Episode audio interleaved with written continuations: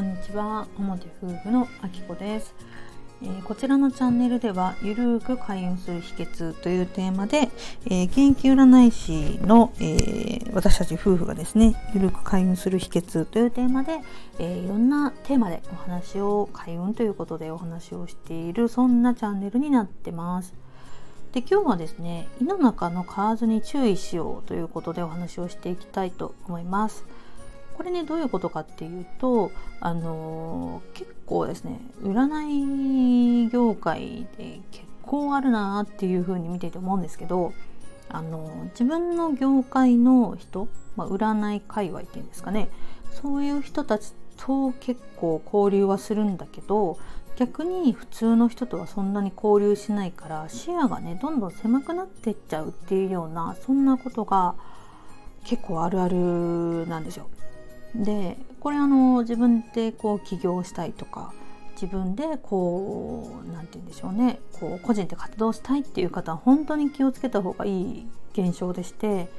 やっぱね自分の業界の人との交流っていうのはどうしても多くなっちゃうんですけどそうするとものすごく視野が狭くなっちゃうんですよ。で私本当ね昔から言ってるんですけど占い師であったとしてももっと世の中のいろんな業界の人と交流をした方がいいよっていうことをねよく言ってます。あの自分と対極ぐらいな位置関係にある業種の人っていうんですかねそういう人と交流するっていうのが特におすすめでして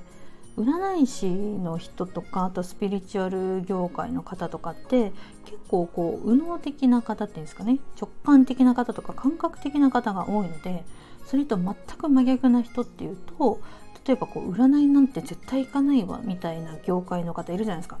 まあ、例えばそうですねこう事業の方ですかね弁護士さんとかあとは税理士さんとかそういうこうあとはお役所の方とかですかねなんかこう硬いこうなんていうマニュアルを全てこ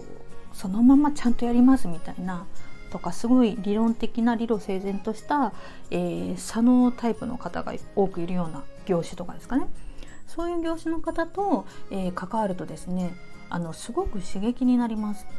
あの自分の業界の中だけにこう固まっちゃってるとその業界の中の常識っていうのはあのすごいあるんですよね今いろんな業界あると思うんですけどその業界の中では当たり前なことに触れすぎると世の中の一般的なその他大勢の方々の常識とどんどんどんどんずれてくるっていう感覚が起きてしまいます。であの、まあ、占いとかね本当に顕著なんですけど占いって結占いの業界でねいる方って結構なんかスピリチュアル系な方が多いんですけどあの例えばこう今日はえーと、そうですね例えば「何々の日だから」とかっていうぐらいならまだいいんですけどなんかこう自分のハイヤーセルフとつながりましたとか宇宙からこうちょっとこう言葉が降りてきたとかっていう発言ってその辺の普通に電車に乗ってる OL さんとかサラリーマンの方とかってねそんな会話日常的にするかどうかっていうのをちょっと客観的に考えてほしいんですよ。あのスピリチュアル業界の方とか占いが好きな方とかは結構通じる共通言語みたいのがあるんですけど一般の方と話した時にその単語を言ってもこうハテナみたいな感じになる言葉ってたくさんあるわけなんですね。でまあ、常にその占い業界スピリチュアル業界の人とかだけで通じる話でこう会話をしちゃうとですねいざ自分が例えばお客様となる方って一般の方だと思うんですけど一般の方々に向けて例えば何かしら発信をしたとしてももうね言葉が違いすぎて通じないわけですよ。この言葉知ってるよねっていう前提でこう発信をしてしまうんですけど全然言ってる意味わかんないみたいな感じになりうるんですね。それすごく怖くてでまあそこのズレに気づけて軌道修正できる人ならいいんですけどあまりですねそこの業界でこう頭角を現しちゃうともうなんかこう自分はその業界の中ですごい脚光を浴びてすごく自分がこ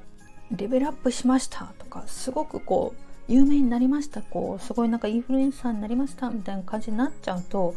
結構ねこう旗から見てるとちょっと痛い人になりかねないっていうことがね起きてしまうわけですよ。でまあ、誰がとか特定の誰かとか特にいないんですけど客観的に自分が全然普段触れてない業界の人を見た時になんかわかんないけどなんでこの人こんなこうタレントの真似事してるんだろうなみたいな人とかあとはなんかこう全然なんかこの人知らないけどなんかフォロワーとかすごいコメントとかあってこの人なんだろうみたいな人とかってたまにいませんかってことなんですよ。でその業界の中では影響力があるかもしれないその業界の中ではすごい有名かもしれないでも一般の人が見た時に全然知らない人みたいなことってよく起きてくるのであなたがお客様になってほしい方ってどこにいる方かっていうのをちょっと一回考えていただきたいんですよ。で同じ業界の方ってお客さんにはやっぱならないですよね。どっちかっていうとほとんどの方が一般のお客様一般の方々っていうのを相手にするようなそういったビジネスをやってると思います。特に占いなんかそうですよ。占い師のとこに占い師が来て相談しに来るっていう現象ってあんまないじゃないですか。どっちかっていうと一般の方がちょっと悩みを持った時に占い師さんのところに相談に行って、えー、悩みを打ち明けてみたいな形になると思うんですけどやっぱね占い師さんねやっぱこう占い師さん同士で仲良く従ってこうすごいこう占いトークでこの仲間内で盛り上がるんですけどそうなんかこう仲間内だけで固まるとねまた一般の方が入りにくいオーラが出ちゃうわけなんですよ。なんで是非ですねそういうこう一般の感覚っていうのを忘れないようにいろんな業種の方と話をしてこう占い師なんて特に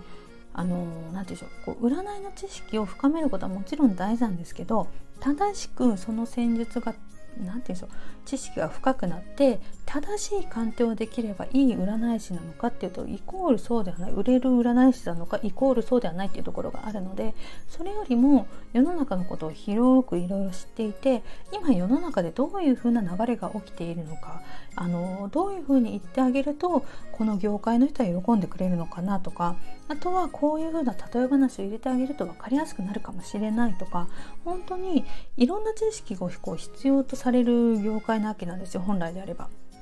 なんですけどみんな占いの知識だけを一生懸命深めたがるんですけどそれだけだとねやっぱり通用しないんですよ。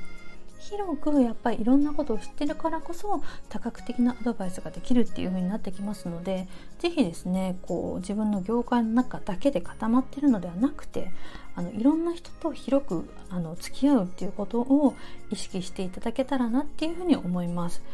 もうねお客様が大抵ほとんどの方は一般の方だと思うんですよ。なんか占い師専門の占い師みたいな感じでやってるのは別ですけどあの同業種の方をお客様にする方ってなかなかいないと思うんですね。